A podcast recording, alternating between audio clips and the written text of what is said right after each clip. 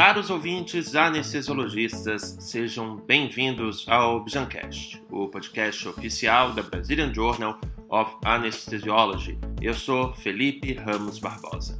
E eu sou Mel Ribeiro. Antes de começar o programa, vou lembrar que você pode receber uma notificação toda vez que a gente publicar um episódio, assinando ou seguindo o nosso programa em sua plataforma de áudio favorita. O Bijancast está no Deezer, Spotify, Apple Podcasts e Google Podcasts. No episódio de hoje, vamos conversar com a doutora Laís Helena Navarro e Lima. Editora associada da Bijan em 2019 e 2020, ela hoje trabalha no Queen's University em Kingston, no Canadá. Nessa conversa, a doutora Laís contou quais foram os seus maiores desafios e conquistas como editora associada da Bijan e a importância do nosso journal para o meio acadêmico e científico.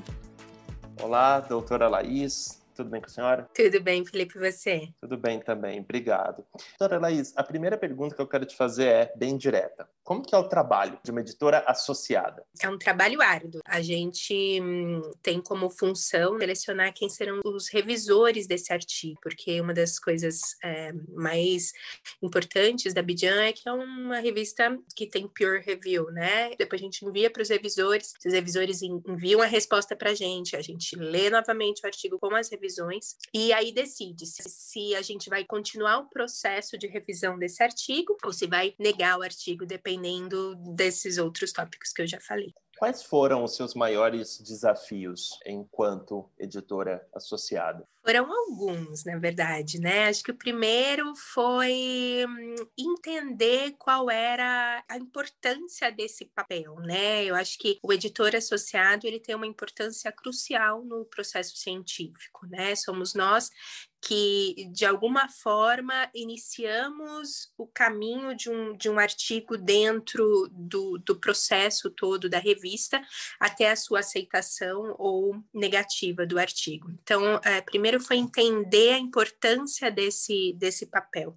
Segundo, foi aprender mais sobre o processo científico em si, né? Então, quais eram os pontos cruciais para um artigo ser considerado relevante para o escopo da revista e depois quais eram os principais pontos que é, faziam desse artigo um artigo de alta qualidade para continuar no processo. E acho que o último desafio, e esse talvez seja aquele que depende não só do artigo que chega ou que vai, da revisão, mas é, é acertar aquele tempinho para dedicar para a revista. Editores associados são pessoas extremamente ocupadas e, e esse ano foi um ano especialmente difícil, né, para todo mundo, com mais responsabilidades, mais dificuldades. Então, achar esse momento para dedicar para a revista é um desafio pessoal, que é, é bastante importante também. E durante o período como editora associada, o que mais te marcou a respeito da Bijan? Eu acho que foi as, o crescimento da Bijan, era a gestão da doutora Mariângela, a revista já era reconhecida, já era indexada, teve uma melhora importante do fator de impacto, mas ela ainda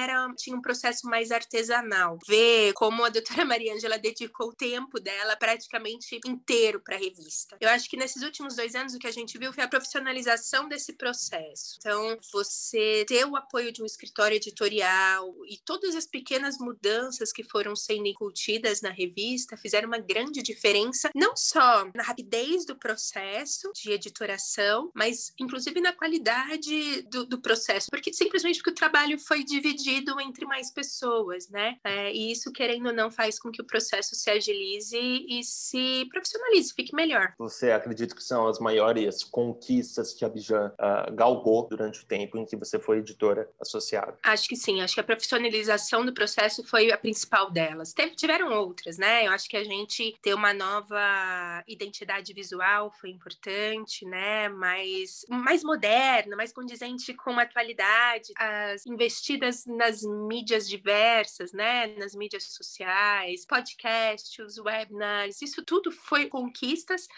é, que vieram nesses últimos dois anos a partir de um processo muito sério de priorização, né? Do que a gente gostaria de ver a revista vista nos próximos anos, né? Eu, eu brinco sempre que é, quando a gente se reuniu para fazer o planejamento ano passado, né, com o corpo editorial, é, eu lembro que eu falei, poxa, a gente é uma das três maiores sociedades de anestesia do, do mundo. A gente tem o quinto maior congresso de anestesia do mundo mundo. É, por que, que a gente não pode ser uma das cinco melhores revistas de anestesia do mundo, né? Só depende do que a gente vai fazer daqui para frente. E acho que a gente está nesse caminho, né? Começando com, com a profissionalização e indo com todos esses detalhes que foram sendo incluídos nesses últimos dois anos. Agora, na sua vida profissional, como você define a importância da Bijan? Bijan faz parte da minha vida da anestesia desde que eu, que eu sou aluna da Faculdade de Medicina, né? Então eu lembro quando eu estava em Botucatu, ainda na Faculdade de Medicina, fazia iniciação científica e nosso objetivo era publicar na Bijan, que naquela época era a Revista Brasileira de Anestesia. E aí, muitos dos meus artigos durante a minha vida toda científica foram publicados na Bijan. Alguns dos, dos meus artigos mais citados até hoje são publicados na Bijan. E fazer parte depois, né, do corpo editorial e de como é, editora associada foi como fechar um ciclo que eu comecei há 20 anos, né, de, de ter a oportunidade de participar de todo o ciclo, né, da produção científica, desde o pensamento de uma ideia, publicação dessa ideia e depois a, o bastidor, né, das ideias dos outros, né? Acho que foi extremamente importante, não só no meu aperfeiçoamento como anestesista, obtida por meio da revista, mas depois como professora e como cientista em saber os bastidores do processo científico. Isso tudo me deixou mais completa como cientista. E você acredita que é assim que todo médico anestesista ele pode se beneficiar da Bijan, tendo acesso aos artigos, open access, na academia, podendo publicar um artigo científico também? Você acredita que é por esse caminho todos trilham? Ah, eu acho que sim. Eu acho que mesmo para quem não é cientista, né? Eu brinco que tem um bichinho que morde a gente, né? E, e a gente vira cientista é, no, no, caminho aí quando você está fazendo medicina, né? Mas mesmo que você não seja cientista, que você seja um clínico, um prático da anestesiologia, eu acho que a BGM é uma das, uma das principais fontes de conhecimento que a gente tem. Eu acho que é uma das coisas mais importantes da BGM. Ela é muito focada na prática clínica, muito menos em laboratório e muito mais prático para o dia a dia. A BGM é a principal fonte de atualização e com é, os webinars e os podcasts e etc., isso ficou ainda mais fácil. Muitas vezes a gente não tem tempo para ler a revista inteira, mas a gente pode ver um webinar ou,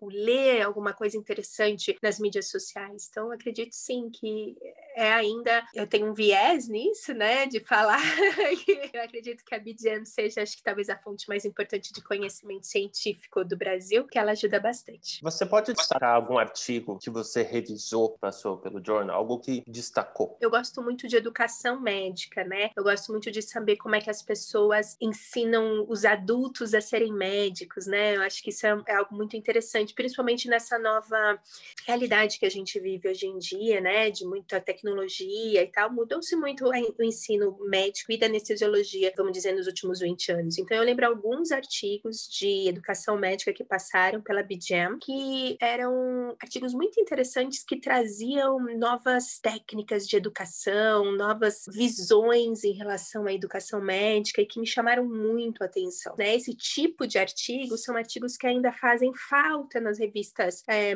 de maior impacto né, da anestesiologia. Eu acho que é, existe um campo tão grande que a gente pode aprimorar e, e saber novas informações sobre esse sobre educação médica que eu gostaria de ver mais artigos desses chegando para ser revisado na revista. Eu lembro com mais carinho, talvez, porque é um assunto que eu gosto muito de, de ler e estudar. São os artigos de atualização também, né? São importantíssimos para. Também, eu acho que sim. Eu acho que a BGM tem isso muito forte, né? Principalmente esse ano mostrou é, com Covid, né? Vários artigos relacionados ao assunto e que atualizaram é, o nosso conhecimento imediato daquilo que a gente precisava fazer para mudar a nossa prática e outros de, de revisões mais genéricas, mais gerais. É, eu vou falar de um que a gente publicou há dois anos, que foi o de amamentação e anestesia, que é um artigo bastante citado da revista, que é do nosso dia a dia. O artigo, por exemplo, não fui eu que revisei, mas extremamente relevante esse ano, que foi o de anticoagulação e anestesia regional. Então, coisas que a gente usa no dia a dia. Isso é muito, muito importante, né? E é gostoso de ler, porque você sabe que você vai aplicar amanhã na sua prática clínica, né? É, já caminhando para a penúltima pergunta, o que você deseja para Bijan daqui para frente? Acho que a longo prazo é aquilo que eu falei. Eu desejo que seja uma das cinco revistas de maior impacto na anestesia no futuro no mundo, né? Acho que a gente tem esse potencial, não só pela da qualidade científica do corpo editorial e dos editores associados, principalmente né, da doutora Carmone, daqueles que vieram antes dela também, que fizeram esse caminho todo acontecer, mas pela grande qualidade dos artigos que têm chegado para a gente. Né? Então é isso que eu desejo a longo prazo. A curto prazo, eu desejo que cada vez mais se fortaleça né, essa profissionalização da revista, que o escritório editorial se expanda e fique cada vez melhor e que novos editores associados cheguem para ajudar e que o corpo editorial fique cada vez mais profissional também nas suas revisões, né? Fique cada vez melhor, porque isso vai fazer com que a revista seja melhor. Agora, só uma palavrinha para os colegas editores associados, né? Durante esses anos que você passou como editora associada, enfim, uma mensagem para eles. Acho que a principal mensagem é para acreditar que vale a pena, sabe? Você despender esse tempo em dedicação à revista. Muitas vezes não é fácil, muitas vezes, principalmente nos momentos mais críticos, como a gente viveu esse ano, né? A gente acaba desviando o nosso foco para outras coisas, mas que esse tempo é muito precioso. E saber que você está fazendo parte de algo que pode realmente